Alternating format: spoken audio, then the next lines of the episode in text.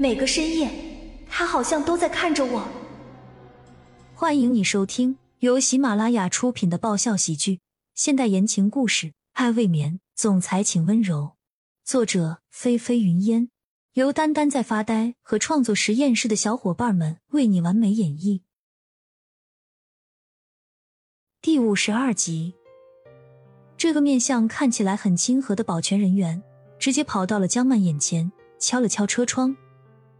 而江曼则是双眼发直的看着保全从车上拿下来的东西，摇下了车窗，他便迫不及待的跟对方道谢说：“太谢谢你了，你居然第一时间发现我的车没油了。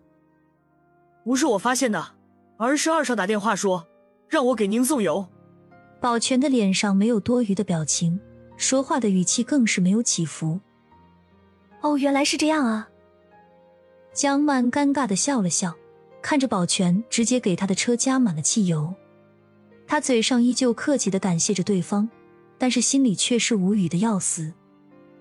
骆君年该不会在他全身上下都安了监视器吧？要不然怎么连他的车没油了都知道？保全加完油。很快就开车返回山上的罗家别墅了，而江曼也加快了速度朝安家开去。此时，江家的大厅门口，秋真有些抱歉的看着正要打算离开的季锦林。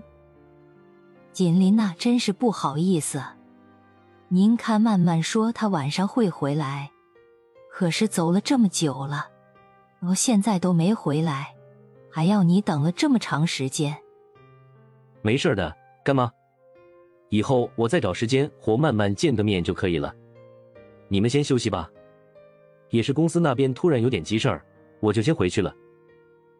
季景林无所谓的笑了笑，说着便起身离去了。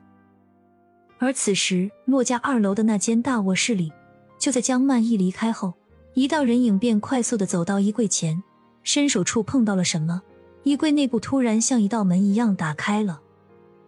这个中年男人快速的闪了进去，随后衣柜又恢复了原样。中年男人刚刚走进来，便听到了激动的一声大叫：“查到了，这里！”房间内的两个年轻男人，一个站着，一个坐着，几乎同时急忙的看了过去，可是却在看见屏幕上慢慢出现的人时，二人都不约而同的皱起了眉头。其中那个站着的年轻男人先问道。怎么会是他呢？刚才一进门就大叫的中年男人，脸色沉重的不能再沉重了的回答：“不用怀疑，据查到的消息和接收到了异样的电波，他似乎是和米国那边有联系的。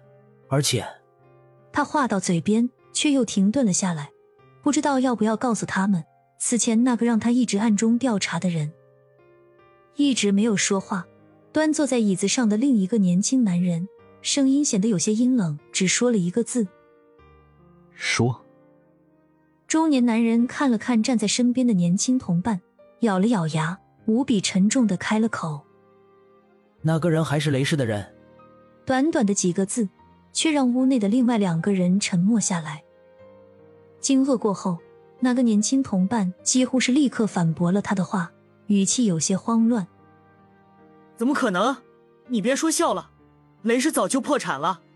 中年男人看了一眼惜字如金的男人，随后看向电脑上的人，接着说道：“据资料显示，雷氏的确是破产了，甚至当时雷家人集体自杀。但是……”声音停顿了下来，看着男人的眼里充满了叹息。男人冷酷的声音充满命令式的口吻：“说。”但是雷家的小儿子。却因为一些意外而活了下来，这些年一直在国外，所以大家都没注意到他。年轻的同伴还是不信，继续追问道：“但是雷家怎么可能呢？如果真的是真的，那么他们接触合作的目的是什么？”当年雷家的小儿子因为学校安排的交换生实习，所以就去了米国。这两年来，他一直都在国外，完全和国内断了联系。就在前两天。他才不声不响的开始接手雷家国内的生意，而且似乎还搭上了洛二少这条线。中年男人的这一番话，让三个人的心里都同时一紧。本集完，欢迎订阅本专辑《爱未眠》，总裁请温柔。更多精彩内容，请关注“丹丹在发呆”。